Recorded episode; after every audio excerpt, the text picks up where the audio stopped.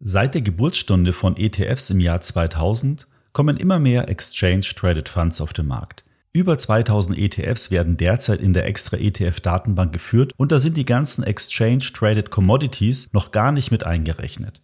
Warum das Angebot so groß ist, ist klar. Kaum ein Finanzprodukt erfreut sich derzeit einer so großen Beliebtheit. Diese hohe Beliebtheit erfreut auch die Anbieter von ETFs. So kommen beinahe täglich neue ETFs hinzu. Zuletzt wurden ja bekanntlich verstärkt ETFs mit einem nachhaltigen Fokus herausgebracht.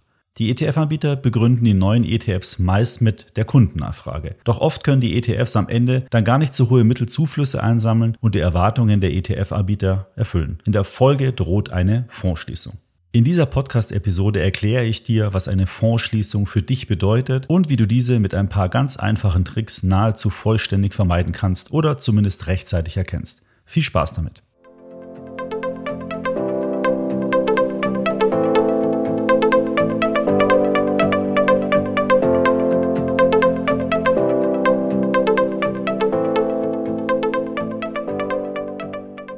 Herzlich willkommen. Hier ist wieder eine neue Episode vom Extra ETF Podcast. Hier erfährst du alles, was du für eine erfolgreiche Geldanlage mit ETFs wissen musst. Mein Name ist Markus Jordan. Ich bin Gründer von extraetf.com und Herausgeber des Extra Magazins, das sich ganz der Geldanlage mit ETFs verschrieben hat. Ich begrüße dich zur 67. Podcast Folge. Bevor wir gleich in das Thema einsteigen, noch eine kurze Unterbrechung für unseren Werbepartner Alvest Powered by Allianz. Die Allianz hat mit Alvest ein neues digitales Angebot für Altersvorsorge und Investment in Deutschland gestartet. Alvest kombiniert ausgewählte ETFs und Investmentfonds mit individuellen Garantien. Du profitierst mit Alvest von der umfassenden und globalen Investmentkompetenz der Allianz. Alvest kann bequem in wenigen Schritten online abgeschlossen werden. In deinem übersichtlich gestalteten Kundencockpit bist du jederzeit bestens über den aktuellen Vertragswert informiert. Einzahlungen und auch Auszahlungen sind hier jederzeit möglich. Zusätzlich kann ein monatlicher Sparplan bereits ab 25 Euro eingerichtet werden. Egal, ob du eine Rücklage bilden oder eher mittel- bis langfristig anlegen möchtest. Mit Alvest ist das flexibel möglich. Und auch die Wahl eines lebenslangen Einkommens ist ab 55 Jahren ohne zusätzliche Kosten für dich möglich. Alvest Powered by Allianz richtet sich an Anleger, die ihr bestehendes Portfolio um einen renditestarken Sicherheitsbaustein ergänzen möchten. Du benötigst noch mehr Informationen, dann lerne Alvest bei einem Webinar bequem von zu Hause aus kennen. Aktuelle Termine findest du unter alvest.de slash extra ETF.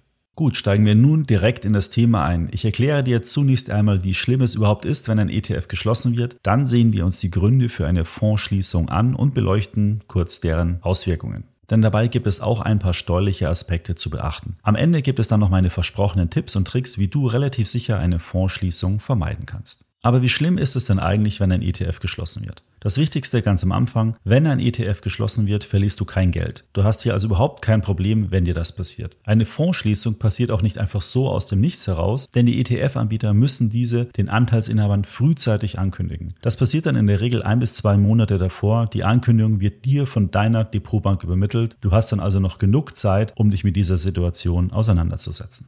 Warum kommt es denn eigentlich überhaupt zu Fondsschließungen? Ich hatte ja schon erwähnt, dass die Zahl der ETFs in den vergangenen Jahren stark gestiegen ist. Allein in diesem Jahr sind bis Ende September in Deutschland rund 130 ETFs neu hinzugekommen. Aber nicht jeder ETF, der auf den Markt kommt, kann nach einer bestimmten Zeit die auf das Produkt gesetzten Erwartungen erfüllen. Und um einen ETF wirtschaftlich zu betreiben, benötigt der ETF mindestens ein Fondsvolumen von 50 Millionen Euro. Bei ETFs mit einem niedrigeren Fondsvolumen und einer Auflage von mehr als drei Jahren ist eine Auflösung dann eher wahrscheinlich. Das rechnet sich einfach für den ETF-Anbieter nicht. Ein anderer Grund für eine Fondsschließung könnte die Bereinigung der Produktpalette des ETF-Anbieters sein. Dies kann aus eigenem Interesse erfolgen oder auch im Rahmen einer Fusion mit einem anderen ETF-Anbieter. Oder wenn nahezu identische ETFs zusammengelegt werden. Dabei wird dann versucht, kleine ETFs mit einer ähnlichen Anlagestrategie miteinander zusammenzulegen, um das Produkt dann mit einem größeren Volumen wirtschaftlich betreiben zu können. Aber nochmal wichtig für dich, alle Fondsschließungen haben eine Gemeinsamkeit. Sie kamen nicht überraschend. Bereits im Vorfeld gibt es eindeutige Anzeichen, dass eine Fondsschließung kurz bevorsteht. Welche Anzeichen das sind, das erkläre ich dir aber später.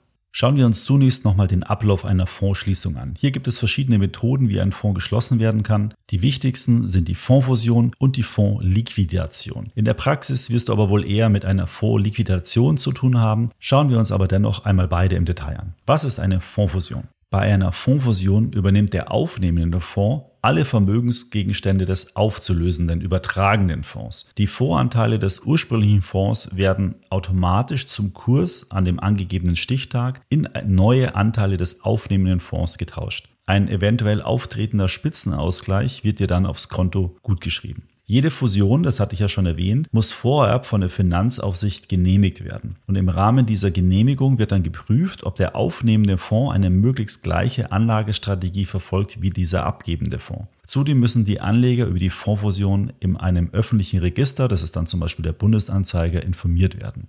Ganz einfach ausgedrückt, deine bestehenden Anteile werden im selben Wert in die neuen Anteile getauscht. Der neue Fonds muss die gleiche oder zumindest eine sehr ähnliche Anlagestrategie verfolgen. Schauen wir uns nun noch die Liquidation an. Bei einer Fondsliquidation werden zu einem bestimmten Stichtag alle Vermögenswerte des Fonds verkauft, eben liquidiert. Die danach im Fondsvermögen befindlichen Vermögenswerte werden dann an die Anteilsinhaber der ETFs ausgeschüttet. Das sind dann die sogenannten Liquidationsausschüttungen.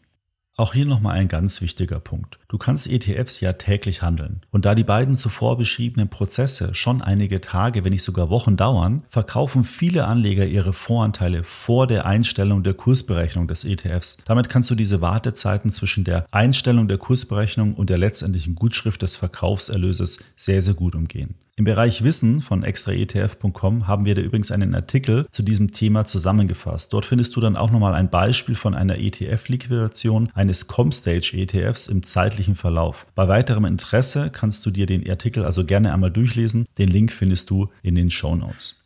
Kommen wir nun noch zur steuerlichen Behandlung bei Fondsschließungen. Denn auch hier werden zwischen einer Fondsliquidation und einer Fondsfusion unterschieden. Schauen wir uns aber zunächst einmal die steuerliche Behandlung bei einer Fondsfusion an. Hier kommt es vor allen Dingen darauf an, welche Fonds zusammengelegt werden. Handelt es sich also um eine Fusion von Fonds aus dem gleichen Domizilland, also zum Beispiel ein irischer Fonds mit einem irischen Fonds oder ein Luxemburger Fonds mit einem Luxemburger Fonds? Oder wird die Fusion mit ETFs aus unterschiedlichen Domizilen, also irisch mit Luxemburg und umgekehrt durchgeführt? Bei einer sogenannten Cross-Border-Fusion, also die Fusion über die Grenze hinweg, werden ETFs mit unterschiedlichen Fonddomizilen zusammengelegt. Das wäre dann zum Beispiel der Fall, wenn ein ETF aus Deutschland mit einem aus Luxemburg fusioniert. Der Gesetzgeber möchte in diesem Fall vermeiden, dass steuerliche Sachverhalte von einem Land in ein anderes Land verschoben werden. Daher gelten diese Cross-Border-Fusionen steuerlich wie ein Verkauf des untergehenden Fonds und eine Neuanschaffung des neuen ETFs. Diese Art der Fusion wird in der Regel von den ETF-Anbietern vermieden, da es dazu führt, dass der Anleger, also du und ich, steuerliche Gewinne oder Verluste realisiert und die entsprechend versteuern muss.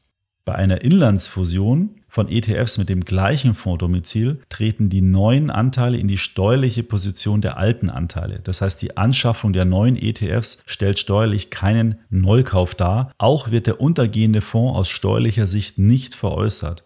ETF-Anbieter sind daher bestrebt, diese Art der Fusion darzustellen, da sich für den Anleger die steuerliche Situation des Investments nicht ändert. Schauen wir uns jetzt noch die steuerliche Behandlung einer Fondsliquidation an.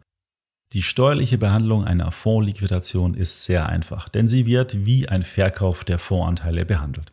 Du siehst also, die ETF-Anbieter werden immer versuchen, den für den Anleger besten Weg zu finden. Denn sie haben ja die gleichen Interessen wie du und möchten vor allen Dingen, dass du dein Geld weiter in deren ETFs investierst.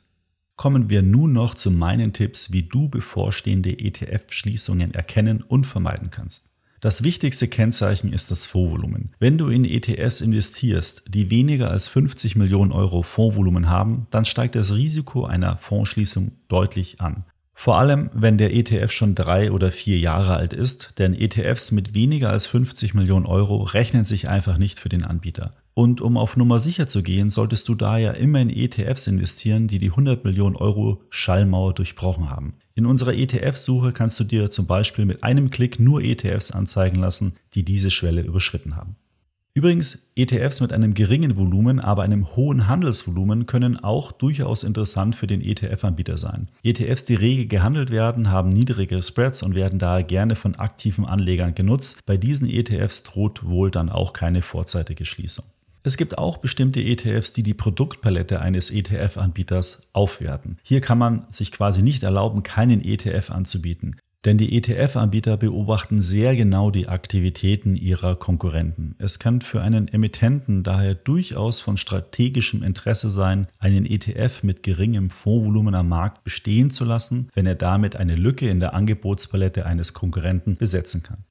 Ein weiterer Aspekt ist die Größe des ETF-Anbieters. Denn um als ETF-Anbieter wahrgenommen zu werden, sollte das insgesamte verwaltete Vermögen mindestens 10 Milliarden Euro betragen. Bei diesen großen Anbietern ist die Wahrscheinlichkeit von Fondsschließungen tendenziell geringer als bei Anbietern, die nach einigen Jahren immer noch nicht über eine kritische Größe gekommen sind. Über unsere ETF-Porträts auf extraetf.com kannst du dich über die Angebote und die verwalteten Vermögen der in Deutschland aktiven ETF-Anbieter informieren. Den Link dazu findest du in den Show Notes. Achte auch auf das Datum der Fondsauflage, denn Anbieter geben neu eingeführten Indexfonds üblicherweise zwei bis drei Jahre Zeit, das habe ich ja schon erwähnt, um sich am Markt zu etablieren. Hier droht also zunächst keine Gefahr, aber sollte ein ETF nach drei Jahren immer noch nicht die Grenze von 50 bis 100 Millionen Euro überschritten haben, dann kann man sich auf eine Fondsschließung schon mal einstellen. Ein weiterer Punkt ist auch die Qualität der Produkte. Diese wird durch die Kennzahlen Tracking Differenz bzw. Tracking Error bestimmt. Fonds mit einer hohen Abbildungsqualität, also einer genauen Indexabbildung, werden von institutionellen Anlegern bevorzugt. Dadurch steigt dann langfristig das Fondsvolumen und damit auch das Interesse des Anbieters, den ETF eben nicht zu schließen. Über unsere ETF-Profile kannst du dir die Tracking Differenz für jeden ETF ansehen und dir so selbst deine Meinung bilden. Ein besonderes Augenmerk solltest du auf Fusionen von ETF-Anbietern legen, denn diese Fusionen zielen ja meist auf Kostensenkungen ab. Dabei wird dann der Vertrieb optimiert, die Verwaltungskosten reduziert und damit dann auch die Produktpalette der Anbieter überprüft. Bei Fusionen von ETF-Anbietern kann es daher durchaus vermehrt zu Fondsschließungen oder in der Regel Fondsfusionen kommen. Um hier immer optimal informiert zu sein, empfehle ich dir unseren ETF-Newsletter zu abonnieren, denn die extra ETF-Redaktion berichtet täglich ja über die aktuellen News und Entwicklungen der ETF-Branche. Du bist dann immer schnell und akkurat informiert. Den Link zur Newsletter-Anmeldung findest du auch in den Show Notes. Kommen wir zum Fazit. Wie schon zuvor ausgeführt, brauchst du keine Angst vor Fondsschließungen haben. Die Schließung eines ETFs stellt keinen finanziellen Nachteil für dich dar. Je nach Art der Fondsschließung kommt allerdings ein gewisser Mehraufwand auf dich zu, zum Beispiel für die Wiederanlage. Um diesen Mehraufwand zu vermeiden, solltest du vor der Investition in einen ETF genau auf die Anzeichen einer bevorstehenden Fondsschließung achten. Zudem spielt die Qualität des ETFs eine große Rolle, denn Fonds mit einer hohen Qualität werden von institutionellen Anlegern bevorzugt erworben. Dadurch steigt langfristig das Fondsvolumen und damit auch das Interesse des Anbieters, den Fonds eben erst gar nicht zu schließen. Ich bedanke mich sehr für die Zeit, die du dir für meinen Podcast genommen hast. Ich hoffe, das Thema hat dir Spaß gemacht und es waren einige interessante Punkte für deine persönliche Geldanlage mit dabei. Wenn dir mein Podcast gefällt, dann empfehle ihn doch bitte einer guten Freundin oder einem guten Freund weiter. Wenn du den Podcast über die Apple Podcast App hörst, würde ich mich dort über eine Bewertung wirklich sehr freuen. Damit steigen wir im Apple Ranking und können so noch mehr Anleger über ETFs und erfolgreiche Geldanlage informieren. Bei Fragen, Anregungen oder Themenwünschen sende mir gerne eine E-Mail an podcast.extraetf.com. Bis zum nächsten Podcast. Diese erscheint am 20. Oktober. Ich freue mich, wenn du da wieder reinhörst.